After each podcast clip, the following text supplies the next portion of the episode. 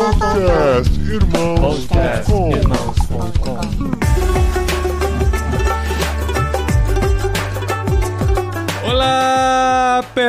personas! Podcastirmãos.com Jetlag entrando en el aire. Yo soy Paulinho, Pablito, Pablín, no lo sé. Y estoy aquí con Gustavo Borges, que cree que habla español, pero habla solamente el porteño. Mira, mira vos, mira vos, estoy acá, soy Gustavo y estoy muy entusiasmado con nuestro primer jet lag en español. Y para esto hemos invitado a un amigo que está grabando desde el futuro. Kevin está en Asia, nosotros en Sudamérica. Kevin, sea muy bienvenido. Ah, muchas gracias, Gustavo. Les saludo desde el futuro. Aquí el día se está poniendo muy bien, entonces les aseguro que mañana va a estar estelar para ustedes también. Y ah, estoy aquí con Paulinho, que me está contando que está aprendiendo español. Eh, vamos a ver si le sale español o si le sale portuñol. Eh, sí, es mi primer desafío de hablar, de grabar en español. Así la gente puede eh, ver cómo va mi, cómo es mi progreso en el Tu aprendizaje. desarrollo, sí, tu desarrollo. Ah, desarrollo, desarrollo. Sí, no, Sí. Acá, acá voy a intentar ser más porteño. Muy bien, y vamos a hablar con Kevin sobre su trabajo de hacedor de tiendas en Asia. Vamos a conocer un poco más de su historia. Kevin es un estadounidense que creció en Ecuador, por esto habla muy bien inglés, español, pero elegimos grabar en español para bendecir a nuestros hermanos latinoamericanos. y el Headleg es una serie especial del podcastirmãos.com en la que entrevistamos a profesionales cristianos que están en otros países para compartir el amor de Cristo. Y estoy muy seguro que será muy especial.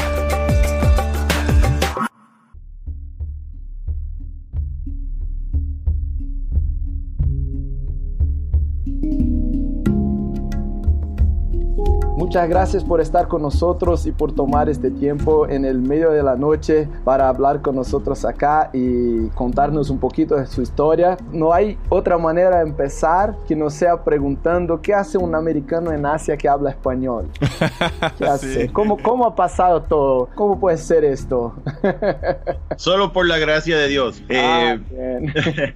No, yo viví en Ecuador por muchos años de mi juventud. Mis padres fueron ah, misioneros en el Ecuador, trabajando con la radioemisora HCJB. Y ah, ahí es donde aprendí mi español y, y también eh, desarrollé mi amor por todas las cosas latinas. Pero ah, yendo a la escuela, a la universidad, cuando regresé a los Estados Unidos y estaba mirando a dónde quería llevarme el Señor con mi vida, con mis experiencias y mis talentos y mis intereses, eh, realmente estaba en un viaje que Dios me estaba llevando hacia las partes del mundo donde el evangelio es mucho más difícil de llevar, especialmente en maneras tradicionales de misioneros. Como yo estaba estudiando para ser ingeniero y tenía mucha experiencia en cuanto a comunicación entre culturas y todo eso, eh, realmente estaba en un plan para llegar a alguna parte del mundo donde podría usar esa experiencia de profesional y combinarla con un deseo de compartir el evangelio con personas que no lo iban a oír de ninguna otra manera o sería muy difícil que lo oyeran. Entonces, Asia hay muchos países que son cerrados, que son difíciles de entrar y bueno, la historia es larga de cómo llegamos a la Asia, pero fueron pasos que el Señor nos llevó y llegué a, a la Asia, al país donde estamos trabajando en la Asia, en otro trabajo mío profesional y cuando llegué Dios se abrió las puertas para que nosotros pudiéramos abrir una empresa aquí y trabajar en la área de informática.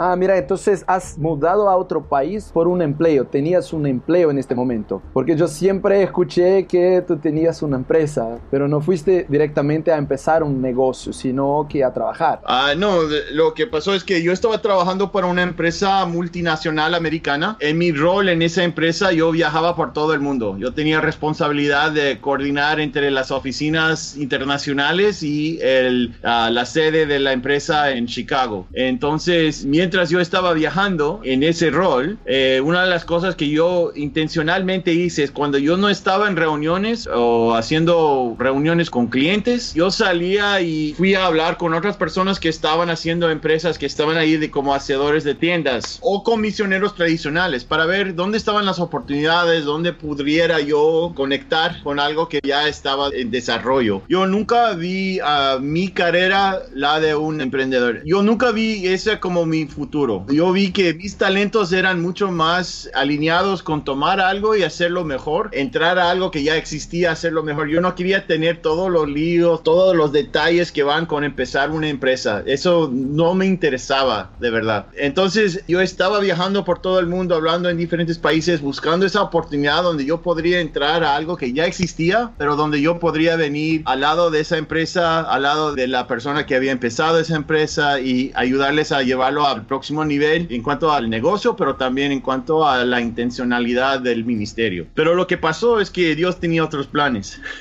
Siempre pasa esto. Dios siempre. siempre es, es verdad.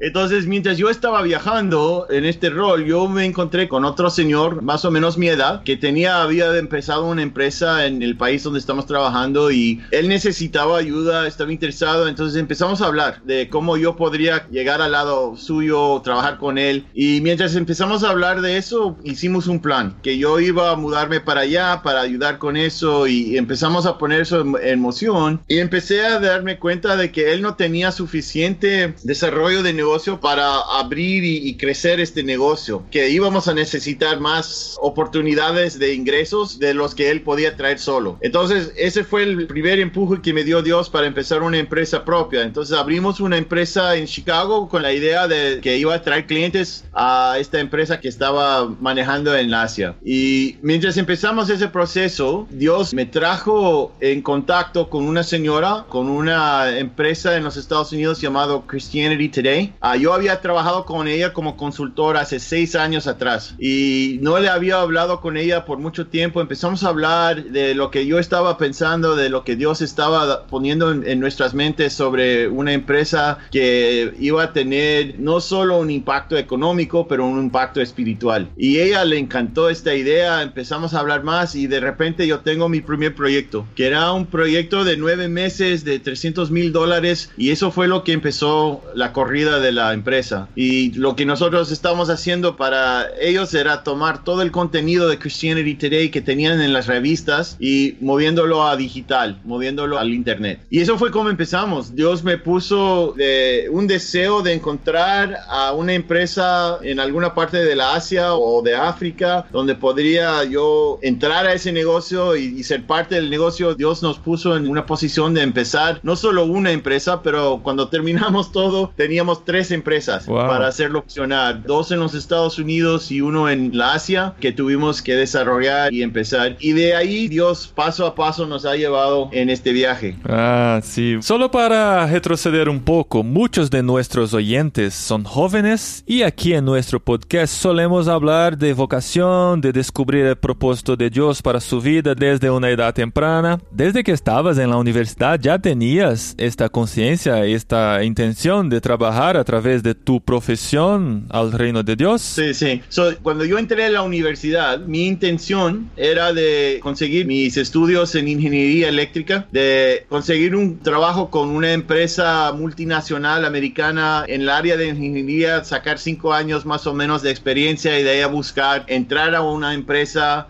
como hacedor de, de, tiendas y mover en esa manera. Pero en esos primeros cinco años saliendo de la universidad era cuando este movimiento de business missions, de empresa como misión, estaba en su infantez, Uh -huh. eh, recién empezando y... ¿Qué año fue esto más o menos? Eh, esto sería en los 90. Sí. 94, 95. Interesante. Entonces yo fui y oí a unos señores hablando de esta idea de negocio como misión. Y para mí, yo estaba ya desde hace 10 años pensando hacedor de tiendas, de que esa era la dirección que me estaba llevando el Señor. Pero cuando oí esta idea de no solo poder entrar a una empresa y ser intencional en compartir el Evangelio dentro de mi trabajo en esa empresa, dentro de mi casa, en ese país, pero podría tener una empresa que tenía desde su fundación como empresa la intención de ser representante del Evangelio y tener la libertad dentro de esa empresa de hacerlo en cualquier manera que nosotros queremos y no tener la presión de que si yo estoy trabajando para Microsoft y Microsoft me dice, tú puedes trabajar en este país, pero tú no puedes hablar de esto, no puedes hablar de este otro porque te vamos a tener que traer de vuelta acá a los Estados Unidos. Pero cuando es una empresa tuya propia, tú puedes hacer todas las políticas de la empresa, todos los procesos, todo puede ser muy intencionalmente dirigido a representar a Cristo dentro de la empresa. Entonces, eso para mí era la visión que empezó este viaje o esta dirección a, mover más, a ser parte de una empresa que de su fundación está hecha en una intencionalidad de representar el Evangelio. Entonces, con eso empecé a buscar, ¿hay una empresa que puedo entrar o Dios me estaba empezando a mover en la dirección de empezar algo propio? Bueno, entonces por lo que entendí, después que ustedes han empezado la empresa en Estados Unidos y la empresa en Asia, ustedes tenían dos empresas en Estados Unidos y una en Asia. La de Estados Unidos buscaba clientes, la de Asia producía y la de Estados Unidos vendía. ¿Y en qué momento se mudaron? O sea, dejaron la empresa de Estados Unidos con alguien o la cerraron, no sé, y se fueron a, a vivir directamente en este otro país. Sí,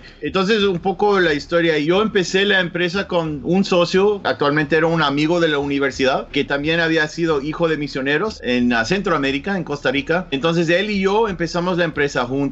Y un año y medio después entró otro socio que también era amigo de la universidad, también era hijo de misioneros, pero él había vivido su vida en los Filipinos y en Vietnam. Entonces él había crecido ahí. Entonces los tres éramos socios en esta empresa. Y ahora solo somos dos. Uno de mis socios salió de la empresa hace un año y medio atrás. Pero empezamos con los socios y armamos la empresa en los Estados Unidos. Y la verdad es que Dios trajo el primer cliente al mismo tiempo que empezamos la empresa. Entonces, la primera cosa que hicimos fue pasamos una semana, no buscamos clientes, no hicimos plan de negocio. Lo único que hicimos esa primera semana era decidir quién se iba a ser la fundación de todo lo que íbamos a hacer para el futuro, qué iban a ser nuestros valores centrales, qué iba a ser la cultura que queríamos manejar dentro de la empresa para asegurar que era una cultura donde Cristo estaba en todo lo que hacíamos y donde nosotros podíamos mover procesos dentro de la empresa, podíamos hacer programas dentro de la empresa que iban a reflejar a Cristo en todo lo que hacíamos. ¿Y cuáles son estos valores fundamentales que decidisteis en la primera semana de la empresa? Nosotros tenemos cuatro valores centrales. La primera es honestidad. La segunda es servanthood, es servicio,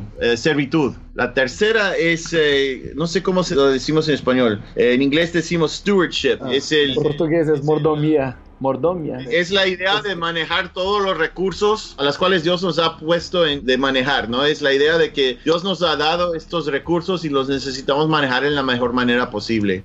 Y la cuarta es comunidad. Entonces nosotros definimos estos cuatro valores centrales, definimos lo que iba a hacer, eh, cómo iban a reflejar dentro de la empresa, cómo los íbamos a manejar y cómo iban a ser la fundación de todas las decisiones que íbamos a hacer para el futuro de la empresa. Y después salimos y hicimos el primer contrato. Después salimos y empezamos a armar el primer equipo de trabajo. Porque Dios nos trajo este proyecto grande en los primeros días de la empresa. eh, fuimos de empezar la empresa a mi socio y yo subimos a un avión entre tres semanas y nos fuimos a la Asia para armar el primer equipo. Oh, wow. Y lo hicimos en coordinación con este señor con el que yo había hablado antes en la Asia y entramos con un equipo de cinco personas dentro de su empresa en la Asia y empezamos el proyecto. Y nueve meses después vimos que esa relación que teníamos con él había funcionado bien para ese primer proyecto, pero la realidad era que Dios nos estaba llevando a nosotros en una dirección un poco diferente a la que le estaban llevando a él. Entonces en ese momento decidimos partir y empezar nuestra propia empresa en la Asia y ese es como empezamos la tercera empresa. Las primeras dos las empezamos en los Estados Unidos. La primera era realmente realmente era por temas legales y económicas que necesité empezar una empresa para traer el capital necesario, los fondos necesarios para empezar la empresa. La segunda que empezamos realmente es la que maneja todo lo que hacemos en cuanto a consultoría con nuestros clientes, es la que tiene la más actividad económica. Esas dos las empezamos en los Estados Unidos y después empezamos la tercera en la Asia como nueve meses después. Bueno, ¿y con tu familia han mudado para cuidar de esta empresa? ¿Mudaron todos Sí. los tres? ¿O quién quedó en Estados Unidos y quién fue? Sí, sí, fue? So, lo que pasó ahí es que por los primeros dos años, yo y mi socio viajábamos a la Asia, quedamos ahí dos, tres semanas, regresábamos, manejábamos el negocio desde los Estados Unidos. Y porque teníamos este relación con esta otra empresa que ya estaba ahí en la Asia, ellos manejaban lo que estaba pasando directamente en país y nosotros podíamos manejar toda la empresa desde lejos. Pero siempre la intención era de estar allí directamente, no con el negocio. Cuando decidimos separarnos de este otro negocio, mi esposa y yo y mis dos hijos, en ese tiempo teníamos solo dos, tenían edad uno y tres años. Wow. Eh, fuimos a Asia por tres, cuatro, eran cuatro meses, con la idea de iniciar la empresa propia que íbamos a tener ahí, a poner todo lo que necesitamos para eso, abrir una oficina, contratar más gente. Y mi esposa nunca había vivido en la Asia. Ella también había pasado su juventud en América Latina, en Venezuela, y había tenido estudios en África, pero nunca ha estado en Asia. Y menos como mamá, no tenía la experiencia de estar en otro país como mamá de niños muy jóvenes, ¿no? Entonces, parte de la idea fue de probar las aguas, de ver si esto iba a funcionar para nosotros como familia, porque la Asia tiene muchas cosas que son parecidas a América Latina, pero también son muchas cosas que son bastante diferentes. Y cuando ella y yo vivimos en Latinoamérica, elementos culturales de religión, de modismos, eran mucho más similares a los Estados Unidos y, y a lo que entre los dos países donde nosotros vivimos eran muy conocidas. Pero cuando uno mueve a la Asia, en casi todos los países de la Asia, la vida es completamente diferente. No hay elementos cristianos en la cultura. Ujú. No hay tantos elementos de cultura americana, que sea latino o sea norteamericana. Esos elementos son mucho menos presentes.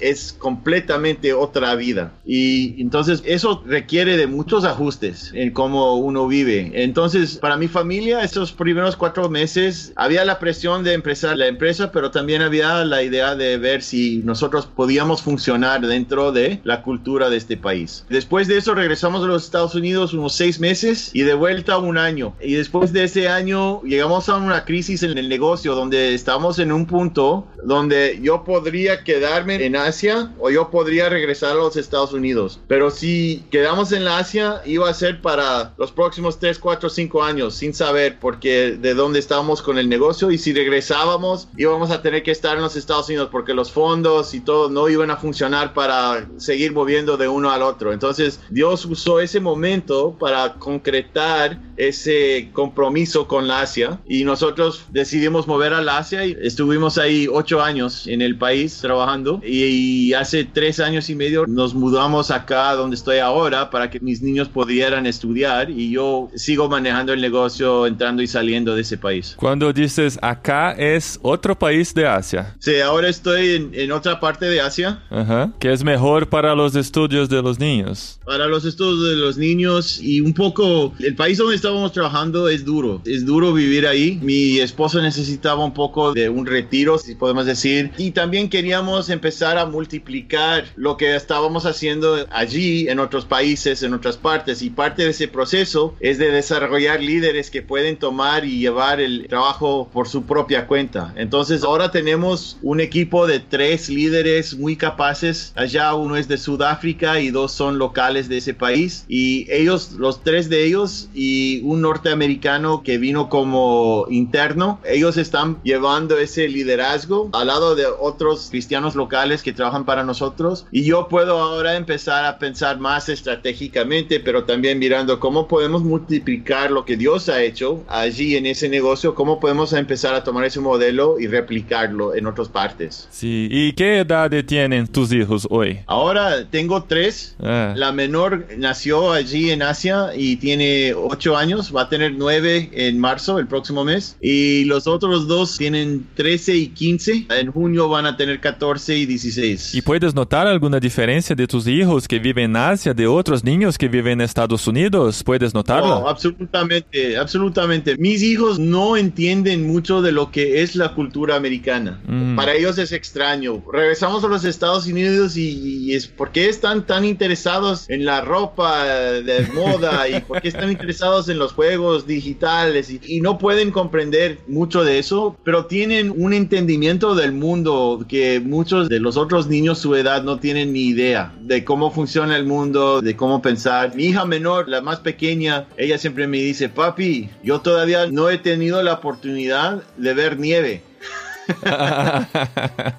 Yo quiero nieve. ¿Por cuándo vamos a regresar cuando hay nieve? Eh. Entonces ellos identifican más con la Asia que identifican con los Estados Unidos. ¿Y cuál es la lengua que hablan en casa? Hablamos inglés, pero mis hijos y mi esposa han aprendido palabras. No tienen la capacidad de hablar en conversaciones largas en ninguno de los otros idiomas, pero sí entienden palabras, entienden en el país donde estoy ahora y también en el país donde está nuestra oficina. Y nosotros hasta este día hablamos con personas en el país donde está la empresa y ellos hablan en el idioma local de ahí. Entonces ellos sí entienden un poco, hablan un poco. ¿Y el español no hablan en la casa? Mi esposa y yo hablamos el español cuando no queremos que los hijos sepan lo que estamos hablando. Pero, Clásico, pero los clásico. hijos aprendieron de eso. Entonces ahora mi hija está aprendiendo español en la escuela. Ah, sí, Ajá. para comprenderlos. Entonces ella, ella le encanta practicar el español en la casa porque cuando ella practica su español en la casa sus hermanos no pueden entender lo que está diciendo. Bueno, acá hacemos lo mismo con nuestros hijos. Cuando queremos que nos entiendan, hablamos en inglés. Y, y el tema es que están estudiando inglés, por supuesto. Mi hija mayor tiene 10 años y ahora ya entiende mucho y se queda traduciendo a los más chicos. Sí.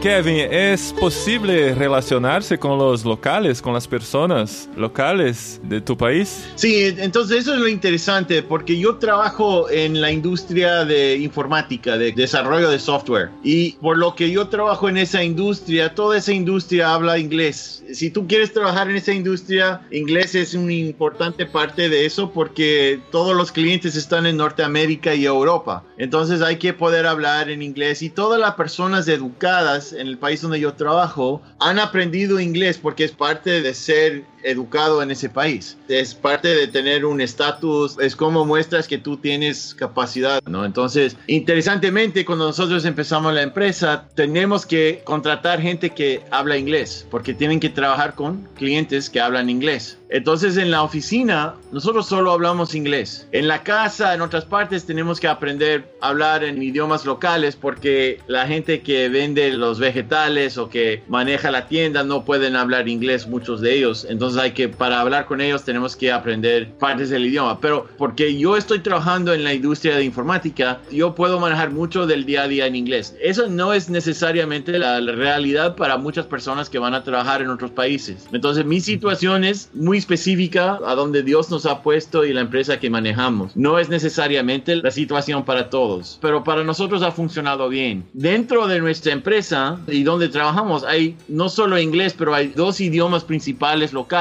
y la mitad de mis empleados hablan uno y la mitad otro y todos hablamos inglés y, y se mezcla mucho eso, pero como hemos ido creciendo y ahora tenemos como 8 o 9 personas en la empresa que son cristianos, hay oportunidades también para hacer cosas en las idiomas locales también. Y una de las personas que muy temprano en nuestra historia Dios me conectó con un señor local que había recién empezado a seguir a Cristo. Y él tiene una historia fenomenal, pero también tiene un regalo espiritual como yo nunca he visto en nadie para el evangelizar. Tú le conoces a este señor y te garantizo que dentro de 15 a 30 minutos tú has oído su testimonio. Tú has oído cómo es que él está siguiendo a Cristo y por qué. Y dentro de una hora eres uno de sus mil, dos mil, tres mil mejores amigos, estás en su WhatsApp, estás y él mantiene contacto contigo y sigue visitando y hablando y, él tiene una iglesia que él está cuidando dentro de su casa y él está saliendo y está evangelizando. Y mantiene todas las marcas culturales de su pueblo, pero viene y habla de Cristo y viene y ora a Cristo. Y Dios nos puso juntos al principio de mi trabajo ahí en Asia y él fue el consultor que me ayudó a abrir la empresa. Él fue el que me ayudó a poner todo en puesto para empezar y como tres, cuatro años dentro de este progreso, él tenía una empresa que tuvo problemas y tuvo que cerrarlo y al mismo tiempo yo tenía un gerente de operaciones que tuvimos que despedirle y Dios nos trajo juntos y él ahora es empleado nuestro y ha trabajado con nosotros unos siete, ocho años y Dios le está usando a él en su comunidad de maneras increíbles. Y es en parte por eso que Él está trabajando con nosotros. Yo veo a mi rol en esta empresa. Dios no me trajo ahí para ser el que está evangelizando a todo el mundo. Él me trajo ahí para ser el que está discipulando a este Señor que está evangelizando a todo el mundo. Excelente. Yo he podido mostrarle a Él cómo Él puede usar su posición profesional, su trabajo, sus interacciones en la oficina para compartir el Evangelio con nuestros empleados, con nuestros vendedores, con las agencias de gobierno donde él va a hacer el trabajo que tenemos que hacer. Eh, te doy un ejemplo. Nosotros tuvimos hace dos, tres años bastantes cosas estaban pasando con nuestros impuestos y el gobierno agarró algunos de nuestros impuestos que nos debían haber dado de vuelta y nos mandaron a corte y todo tipo de cosas que tuvimos que tratar de manejar. Entonces, usualmente lo que tú haces en este país es tú vas a tu, eh, ¿cómo se dice? Tu accountant. Contabilidad. Contabilidad, sí. El que está haciendo todo tu contabilidad. Tú vas a él y él te lo va manejando y usualmente hay dinero que está pasando debajo de la mesa y tú ni quieres saber lo que están haciendo por allá. ¿eh? Pero ellos nunca van a la oficina de la agencia de impuestos porque todos tienen miedo de ir allá, que te van a buscar propina, que te van a dar más líos. Pero para mi amigo Narinder, él no tenía miedo de entrar. Él ya conocía a toda la gente allá y ya bueno, no, no, era que los conocía, él no los conocía, pero no tenía miedo de ir a conocerles. Ah, sí. entonces, le gustaba. Entonces él empezaría con una oración, Dios, voy a ver a esta gente, dime con quién tengo que hablar, muéstrame qué necesito hablar con ellos. Entonces él me fue llevando a mí, fuimos a la agencia de impuestos, entramos y él consiguió una reunión con el jefe de esa oficina y lo hizo por medio de otro señor que había encontrado en una previa visita, que había hablado con él sobre sus niños, sobre su familia, había dado su testimonio a este señor, este señor tenía algunos problemas en la casa, entonces él oró con él y se hicieron amigos y él hizo la introducción al jefe, entonces nosotros sentamos a hablar con el jefe. Ah, qué gusto que vinieron. Nadie viene a visitarme en mi oficina. Todos tienen miedo de mi oficina. Eh, le dio un libro, hizo una oración con él, habló con él, le llevó a la cena y nuestros impuestos, esa situación se resolvió muy rápidamente y a la misma vez dos señores que trabajaban en la agencia de impuestos, a donde nadie va, oyeron de Cristo, oyeron del Evangelio y ahora están en conexión con él y él está hablando con ellos y siguiendo de disipularles, de evangelizarles, ¿no? Y esto es como pasa todo. Yo le digo a Nerender, le dijo, esta es tu historia de saqueo. esto es lo mismo que hizo Cristo. Él buscó a la gente que nadie va a ver y se sentó a la mesa con ellos y les amó en el lugar donde estaban en ese momento y les dijo, tú puedes ser diferente, tú puedes tener una vida diferente. Y eso es lo que hace cada día Nerender, entrando con la intención de que cada persona que él encuentra que sea fuera de la oficina, dentro de la oficina, Él les va a compartir de la historia de cómo Dios le ha cambiado la vida a Él. Y lo demás, el Espíritu Santo. Oh. y con los otros empleados, los otros cristianos, todos se convirtieron ahí, son locales o algunos vinieron de fuera. Bueno, varios de ellos vinieron de otras partes del país. Cuando yo empecé en la empresa, eh, estaba buscando empleados para venir y trabajar y estábamos haciéndoles entrevistas y alguien me dijo, tienes que hacer entrevista con este chico. Es muy inteligente y vino para acá desde el sur del país para ser misionero, quiere tener ministerio con estudiantes en la universidad y necesita trabajo y deberías hablar con él. Entonces dije, bueno, hablo con él. Yo hablé con él una hora y no le entendí nada, ni una palabra. y dije, mira, no va a funcionar. Y las otras personas que estaban ahí que me estaban, dicen, no, no puede ser, él es muy bueno. dije, bueno, voy a darle otra entrevista para ver si funciona algo. La segunda entrevista mucho mejor. Entonces decidí, bueno, le vamos a contratar. Yo ni sabía en ese momento que él era misionero, que él era cristiano. Yo no sabía nada de eso cuando le hice las entrevistas. Él siguió a ser uno de nuestros mejores líderes en la oficina. Él tenía una pasión para llegar a las partes musulmanes del país, de compartir el evangelio en esas partes. Él había estudiado el idioma de esas partes del país para poder entrar ahí y compartir el evangelio. Pero él pensó que la única manera que iba a poder hacer eso era de entrar y hacer estudios bíblicos con estudiantes de la universidad. No sabía que podía ir como profesional, que podía encontrar esas personas al lado suyo en el trabajo. Él aprendió eso cuando con nosotros y después salió para sacar su MBA, su posgrado en negocio, con la intención de que quiere regresar y empezar su propia empresa para hacer lo mismo. Y yo sigo ahora con él hablando cada dos, tres meses para ver cómo está en ese viaje. Pero Dios tomó a alguien que yo ni sabía era cristiano, le trajo dentro de la empresa y él aprendió muchas cosas de mí y yo muchas cosas de él, pero Dios nos llevó juntos en aprender juntos lo que es tener un ministerio, una evangelización efectiva en esa parte del país. Así ha sido todo en la empresa. Nosotros tenemos varias personas como él que han entrado, que vienen como cristianos, han entrado a la empresa. En algunos casos yo sabía antes de que los contratamos, en otros casos yo ni sabía hasta que empezaron a trabajar con nosotros. Pero también hemos visto varias personas con sus familias enteras que han hecho el compromiso de seguir a Cristo. Yo tengo un amigo que ha estudiado muchas cosas de misiones en todas partes del mundo y una de las cosas que él habla es que cuando entramos a un país y empezamos a trabajar y empezamos a compartir el evangelio, las personas con quienes estamos hablando, ellos han oído cosas, han visto cosas, pero hasta que ellos tienen la oportunidad de, de experimentarlas, de ver lo que es el amor de Cristo, de estar juntos día tras día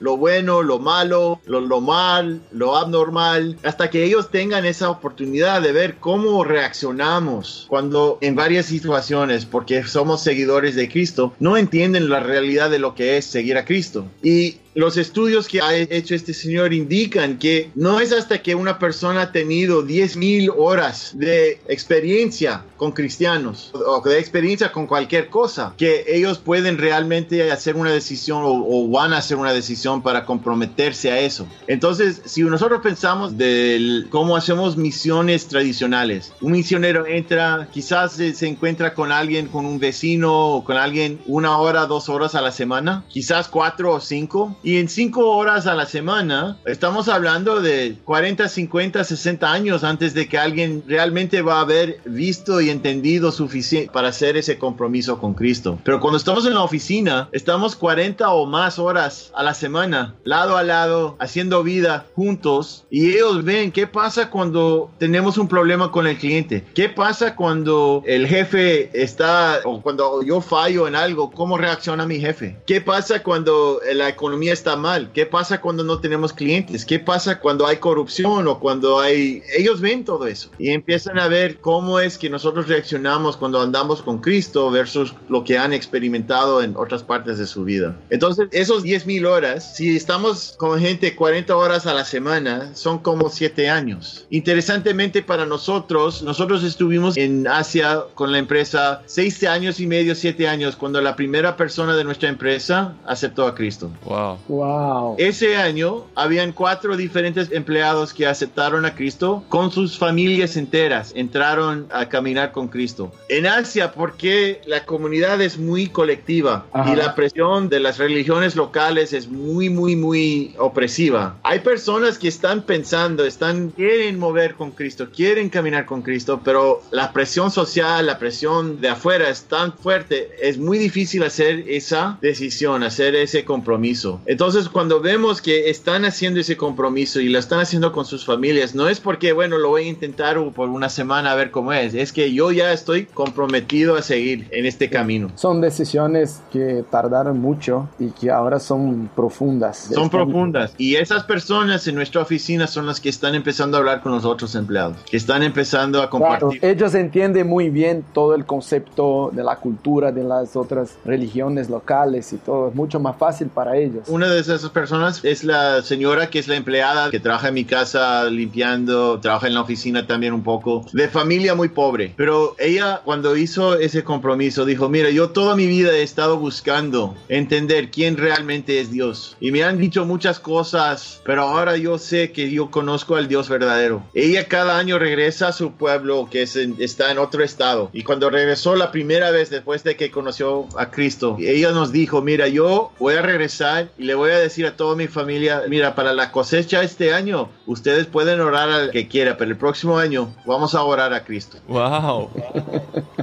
ella regresó y tenía alguien de su familia extendida que no hablaba con él mucho, era bastante removido. No eran cerca, pero eran parte de la misma familia, ¿no? Y él tenía piel muy, muy oscuro. Y en nuestro país, con más oscuro que es la piel, lo más bajo que ven a esa persona. Y ella también es oscura, pero no tan oscura como este otro señor. Entonces, toda su vida, él le vio a él como nadie. Él es alguien inferior, él es alguien que yo puedo mirar abajo a este señor porque él es más oscuro que yo. Ella regresó a su pueblo y Dios le puso en el corazón que eso no era correcto. Ella le fue a este señor y llorando le dijo, mira, toda mi vida yo te he tratado mal porque yo te he visto como inferior. Pero ahora yo conozco a Cristo y yo sé que eso está incorrecto y yo quiero que me perdones. Wow. Este señor le dijo, no hay problema, te perdono y yo también sigo a Cristo. No. Ella no tuvo ni idea toda su vida y Dios les trajo juntos en este instante. Y son de la misma familia. Extendida, pero Ok. son historias como esas que nos ayudan a ver que Dios se está moviendo. Yo puedo entrar, yo puedo hacer mi empresa y todo eso, pero la realidad es que yo tengo que estar listo de crear espacio para que el Espíritu Santo pueda trabajar. Ese es mi rol. Mi rol es de crear espacio, de que como Dios me dirige, hacer el espacio que deja que el Espíritu Santo pueda trabajar en nuestra empresa, en los corazones y las mentes de las personas que trabajan con nosotros, en nuestra comunidad. Yo les podría contar historia tras historia tras historia sobre los 12 años de cómo Dios ha usado los simples reacciones que tenemos dentro de la empresa, dentro del negocio, dentro del día a día, para cambiar el pensar de alguien o para empezar a, a que alguien empiece a preguntar por qué hizo eso, por qué es que Dios hace esto. Y dentro de eso hemos visto a personas que han empezado a conocer quién es Dios. Hoy yo tengo muchos empleados que todavía no diría que están caminando con Cristo, pero creo que están cerca. Creo que están pensando, están mirando, están observando, están pidiendo que oremos por ellos. Tenemos empleados que van a la oficina de Narendra y le dicen, oye, necesito que ores por mí hoy. Y, y Narendra dice, ¿por qué no oras tú? Y ellos dicen, bueno, es que cuando tú oras, Dios responde. es muy interesante que tenéis muy claro su propósito en todo esto. Y yo quería preguntarte, ¿qué puedes decir a las personas que tienen la misma intención que la tuya de servir a Dios en otros países a través de su trabajo, pero no saben por dónde empezar? ¿Qué, qué consejo darías? Es una buena pregunta y yo pasé toda mi vida aprendiendo, mirando qué es el próximo paso para llegar a este destino, ¿no? Y estudié en la universidad con esa intención, vi cómo Dios había estado armando diferentes experiencias en mi vida para darme las herramientas de poder hacer esto exitosamente. Yo diría que primero escuchar a Dios, escuchar a- y pedirle para esas experiencias, oportunidades de ir a entrenamientos como el que está manejando Gustavo, donde puedes escuchar historias de otras personas que lo están haciendo. Yo diría tomar la oportunidad si tienes de ir a visitar a personas que lo están haciendo hoy o personas que conoces que lo están haciendo, escuchar sus historias, mirar cómo fue su viaje, ver cómo Dios está armando el tuyo, cómo está Dios poniendo dentro de tu vida esas experiencias que te están formando en una manera para estar listo y estar escuchando a Dios para que cuando ese momento llega, que Dios te dice, aquí está la oportunidad que quiero que tú entres, tú no tienes tantas cosas en tu vida que te están raíces, digamos, que te están manteniendo en puesto. Esa fue una de las cosas que yo más temía cuando yo era estudiante de la universidad, empezando mi carrera, que yo iba a salir de la universidad y perder el deseo de ir porque las raíces iban a estar muy profundos, iban a ser difíciles de levantar, porque lo más que ponemos los raíces, nos casamos, compramos la casa, tenemos el empleo, tenemos los niños, esas cosas empiezan, si lo dejamos, nos va a poner raíces muy profundas que no podemos o no queremos mover. Entonces yo diría que no perder la intención y la visión de ir y seguir en paciencia mirando cómo Dios te está formando en las experiencias que te están llevando a ese punto. Yo no fui a Asia hasta que tenía más de 35 años de edad. No salí de la universidad. De la universidad salí y más experiencia profesional, más experiencia con lo que era esta idea de visión de negocio como misión. Me casé, tuve dos hijos. Las raíces ya estaban ahí. Sí, pero mi esposa y yo ambos teníamos la visión de que un día Dios nos está llamando a estar fuera del país, estar en otra parte. Entonces tuvimos esas cosas, pero no las dejamos meterse como raíces que no íbamos a poder levantar. Excelente. Y más que eso, yo creo que las personas que uno conoce, las historias que uno oye, esas son las cosas que nos forman y nos dan esa visión que Dios usa para darnos una visión de lo que puede ser. Y entonces mi consejo sería no dejar que los raíces te mantengan en un puesto y buscar toda oportunidad que tienes para aprender, para conocer y para buscar donde Dios te quiere comprometer a, a lo que es su trabajo de traer al reino de Dios a esta tierra y buscar eso intencionalmente con Él. Y la otra cosa que diría es que hay muchas personas que miran y dicen, yo no quiero empezar una empresa, no sé cómo empezar una empresa, no es para mí eso. Y yo diría que hay bastantes empresas que necesitan ayuda donde tú no tienes que ser el que lo empieza, donde puedes meterte y trabajar junto con otros. Entonces hay grupos como el que trabaja Gustavo, hay otras redes de conexiones. Entra esas oportunidades de hacer las conexiones, ir a las conferencias, empieza a conocer gente, las oportunidades están ahí. Y si tú estás preparando tu corazón y estás preparando tus talentos, Dios te va a conectar con esa oportunidad en el momento apropiado, en, con la empresa o la persona apropiada para mover eso para adelante. Muy bien. ¿Y tú, Gustavo, además de estos consejos, qué puedes ofrecer a nuestros oyentes?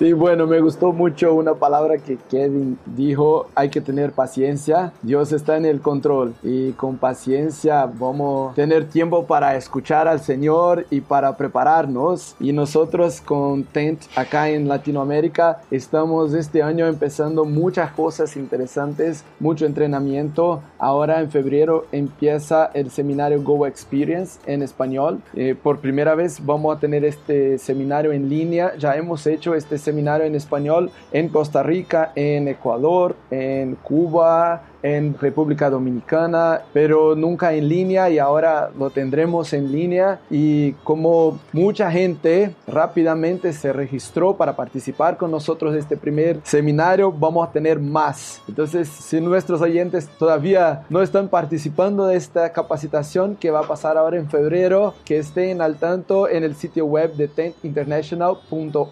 org. Allá están los eventos. Vamos a tener también en portugués. Ahora, mediados de febrero, empieza en portugués y tenemos planes de tenerlo también en inglés. Tenemos mucho más capacitaciones y cursos en inglés y en portugués. Pero también ahora este año arrancamos con las cosas en español con más fuerza y en línea. Tenemos también algunas cosas en francés, empezando en África. Hay gente buena que está trabajando ahí para empezar otras oficinas de Tent. Y esto es muy bueno bueno cuando vemos que lo que Dios nos ha llamado a hacer también llamó a otros y entonces cuando vemos estamos en el medio de un equipo, estamos trabajando con un grupo global y me gustaría mucho tener más latinoamericanos participando en el mundo de misiones como hacedores de tiendas. Como Kevin también dijo, no es tan fácil abrir una empresa. Yo ya tuve la mía, ya tuve dos, ya cerré. Una la vendí mal, pero vendí, la otra cerré. Eh, no son historias de éxito. No, no. Mis historias todavía son de suceso en lo personal, con Dios, con la familia. En los negocios sigo trabajando para una empresa y yo les digo, es mucho más fácil trabajar para una empresa. Tú vas a tener tiempo y tú vas a tener mucho contacto con la gente, mucho más que como dueño de la empresa. Pero si Dios te dio el talento de abrir una empresa, si te está llamando para cambiar una comunidad con un negocio, no deje que el miedo te bloquee. Así que hay mucha gente para ayudar. Nosotros tenemos algunas cosas que también podemos hablar por medio de este sitio web, pero hay mucha gente trabajando con el desarrollo de lo que llamamos de Business as Mission. Hay otros también trabajando con el desarrollo de los profesionales, de los hacedores de tiendas. Entonces, si tú estás escuchando y todavía no has escuchado este término hacedor de tiendas o en inglés tent maker, es un, un profesional como Kevin que utiliza su profesión no solamente para proveer proveer para su familia, sino también para llevar el Evangelio a los que Él conoce mientras está viviendo. Este es lo más lindo. El trabajo es una herramienta de cambiar la sociedad, pero también de cambiar la vida de otras personas con el Evangelio, con nuestra vida de cristiano. Así que muchas bien. gracias, muchas gracias Kevin por compartir con tantos Sí, detalles. muchas gracias. Eh, fue increíble este tiempo y siempre que escucho tus historias, escucho cosas nuevas y entiendo un poco más de lo que Dios quiere hacer con mi vida también. Así que es un gusto ser tu amigo. Ah, sí. qué bien, qué bien. Bueno, fue un placer estar con ustedes también y me encantó tener esta charla juntos y poder compartir algunas de las historias de lo que Dios está haciendo. Gracias por tu esfuerzo de quedarse acordado, acordado no, despierto a- hasta ahora, una de la Ah. mañana. Parte de ser un ciudadano global. Sí. Sí, sí. Bueno, el gran secreto es que tomé una siesta de dos, tres horas esta tarde. Ah, Sí. Pero por favor no le digan a nadie porque ese es un gran secreto. Un gran secreto. Vale. Vamos a mantenerlo seguro. Sí, entre nosotros y los oyentes de este podcast, Sí, los 10 mil pico. Sí, no mucho más que 10 mil personas. Muchas gracias, Kevin.